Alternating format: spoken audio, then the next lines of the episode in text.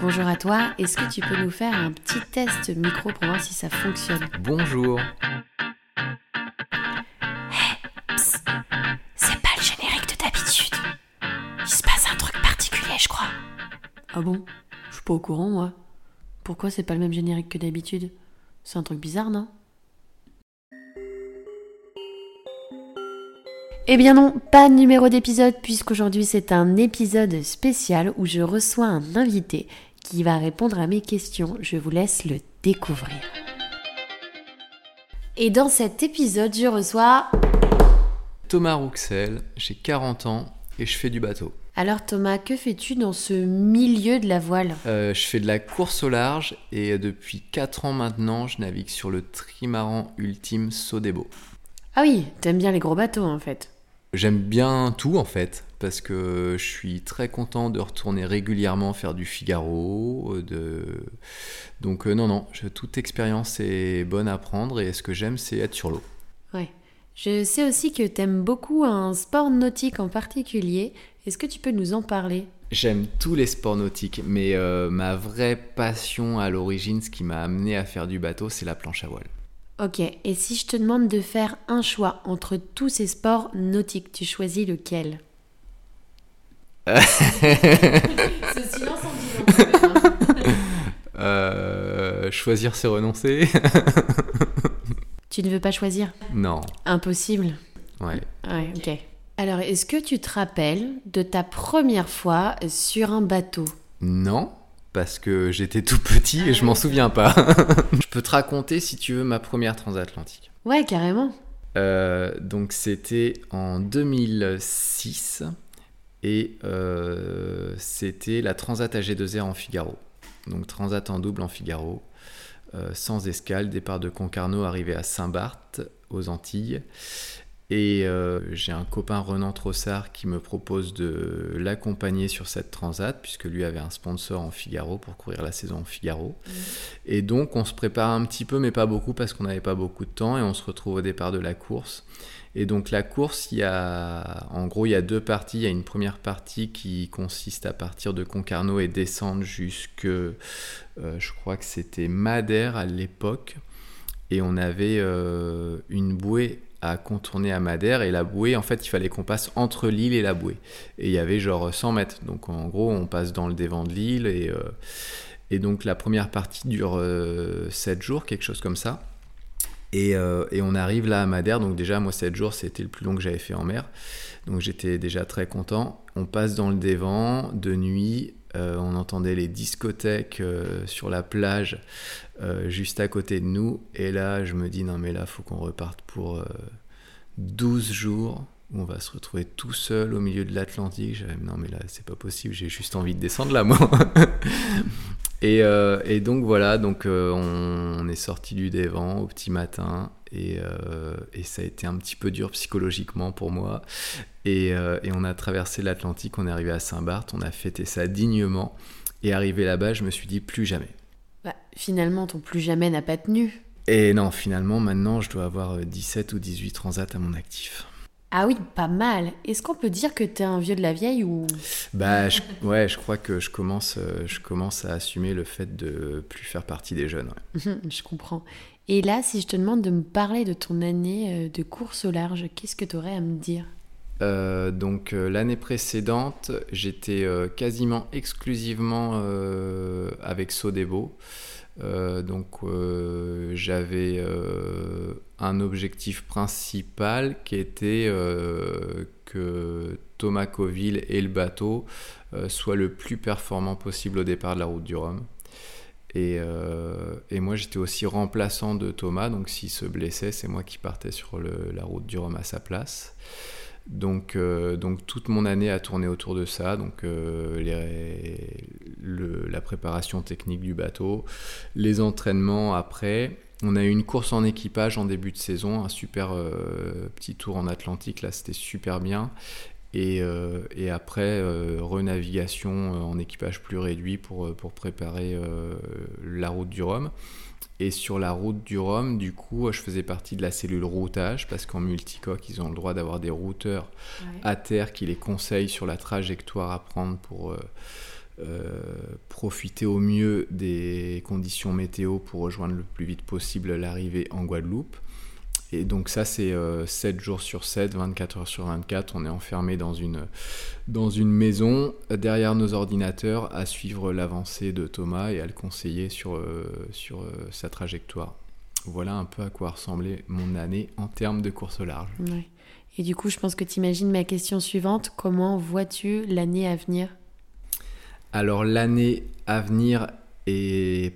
va être partagée en deux, deux gros objectifs que j'ai. Euh, donc, le premier, ça va être de faire euh, la Transat Jacques Vabre euh, en tant que co-skipper aux côtés de Thomas Coville sur le trimaran Ultime Sodebo. Euh, donc de la faire et de la gagner, idéalement. c'est ce que je te souhaite. Donc ça, ça va me prendre pas mal de temps. Et le deuxième objectif que j'ai, c'est de trouver un sponsor pour partir la saison prochaine euh, sur un projet euh, propre en Ocean 50. Donc c'est des trimarans de 50 pieds, un peu plus petits que, que les trimarans comme Sodevo, mais très spectaculaires et, et très attrayants sportivement aussi. Et tu as pu naviguer, toi, sur un Ocean 50 Ouais, j'ai eu quelques expériences sur un Ocean 50. J'ai participé à des, euh, à des petites courses et à des convoyages euh, en équipage euh, sur, sur différents bateaux. Mais du coup, pour ce nouveau projet en Ocean 50, ça veut dire que toi, Thomas Rouxel, tu besoin de sponsors. Ouais, effectivement. Le... En fait, la course au large, pour ceux qui connaissent pas trop, il y a deux métiers dans la course au large. Il y a un métier qui est évident, qui est de savoir naviguer et d'essayer de gagner des courses. Et donc s'entraîner physiquement, techniquement, etc. pour ça. Mais il y a un deuxième métier qui est euh, de trouver un sponsor et, de le garder, de le rendre heureux pour qu'il continue à nous sponsoriser. Et donc ça, c'est un équilibre qui est euh, pas forcément euh, facile à trouver. Euh, moi, j'ai eu la chance depuis euh, le début de ma carrière de jamais avoir à chercher de sponsor parce que quand j'ai couru en Figaro au début, j'ai répondu à une proposition et donc j'ai couru sous les couleurs d'un sponsor. J'étais skipper, mais j'avais pas eu à le chercher très longtemps. Et depuis 10 ans, là, je suis équipier sur des gros projets qui m'ont permis de faire plein de trucs super, des tours du monde et tout mais euh, je suis équipier ou co-skipper et donc c'est pas moi qui ai ce volet-là à gérer, le volet euh, sponsor et partenaire. Et du coup, j'ai pu me concentrer depuis 10 ans uniquement sur la performance, sur la technique, sur euh, le fait d'être le meilleur marin possible, ce qui était super, ce qui m'allait très bien et ce que j'ai essayé de faire le mieux possible. Et aujourd'hui, voilà, je découvre ce deuxième volet qui est la recherche de partenaires, qui est très différent, qui est très intéressant, qui est très chronophage, du coup, qui donne forcément moins de temps pour euh, travailler sur l'autre volet. Donc, euh, euh, concrètement, j'ai un petit peu moins de temps pour m'entraîner parce que je passe un peu plus de temps à chercher un sponsor. Mm-hmm. Donc, c'est un équilibre à trouver qui est, voilà, que je suis en train de découvrir. Bah, du coup, je te souhaite quand même de trouver un bon sponsor parce que j'ai cru comprendre qu'actuellement dans le milieu c'était un peu compliqué, c'était euh, la course. Maintenant, si je te dis oser et se lancer, qu'est-ce que tu me dirais? Je vois assez bien pourquoi tu me parles de ça. ah bon? Pourquoi? Je, je vois pas. Euh, je pense que pour progresser, il faut sortir de sa zone de confort. Et euh, je pense que oser et se lancer, c'est euh, exactement ça, c'est sortir de sa zone de confort et je pense que ça te fait progresser.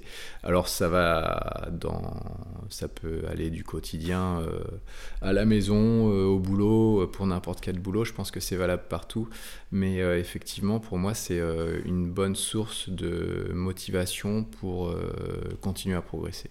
bah écoute, je prends note en tout cas, merci. Du coup, on va enchaîner avec une question qui est pas du tout du même registre, mais je veux savoir, quand tu es en mer, tu penses à quoi? À aller plus vite. À aller plus vite. Et du coup, ta famille, t'y penses? Euh, Non, bah oui, forcément un petit peu. Euh, quand je suis en mer, euh, je pense principalement à aller plus vite, à aller au bon endroit et, et à faire marcher le bateau le plus vite possible. Euh, d'autant, bah, surtout quand je suis en car. Donc quand on est en équipage, on a un système de car où on a des moments où euh, il faut être à fond et on a des moments où on est un petit peu plus, bah, on est de repos ce qui n'est pas le cas en solitaire ou, en double où on est en gros tout le temps en quart. Mais effectivement, sur euh, les moments où on est off, donc où on n'est pas en euh, en équipage, on a un petit peu plus de temps pour penser à autre chose, pour se détendre, pour se reposer. Et c'est des moments effectivement où on peut penser à la famille, échanger même avec la famille, parce qu'aujourd'hui on a, on a des systèmes de communication qui sont euh, assez efficaces est euh, beaucoup moins cher qu'il y a quelques années. Donc on mhm. arrive à avoir des échanges WhatsApp par exemple avec euh, les copains et la famille. Et donc ça permet, euh, bah, c'est forcément sympa d'avoir des nouvelles de la Terre. Et ça permet un peu de rester connecté aussi avec ses proches. Et la première chose à laquelle tu penses ou que tu as envie de manger lorsque tu retournes sur Terre C'est des produits frais. C'est par exemple des légumes ou mhm. ouais, des, trucs comme ça. Après, le, le classique, c'est quand même euh, Beer Burger. Quoi. Ouais, le grand classique. Euh, ouais, ça c'est le classique. Mais c'est vrai que ce qui nous manque, et, euh, et encore plus, je pense, sur les transats qu'on fait dans les Alizés où il fait assez chaud, ce qui est quand même souvent le cas. Euh, là, les, produits frais, genre un concombre euh, ou un melon ou une mangue, ça, ça me fait rêver. bah écoute, au moins je sais ce que je mange ce soir, ça m'a donné envie. Je te remercie vraiment Thomas d'avoir répondu à mes questions, c'était super agréable de t'avoir. De rien, c'était un plaisir. Euh, pour de vrai? Ouais. T'es sûr, j'ai pas été trop chiante? Non. Et puis, bah, bonne route à toi. Je sais pas si ça se dit de te souhaiter bonne route. Ouais, si, si, bonne nave, bonne route, bon vent. Oui, bon vent aussi, c'est vrai.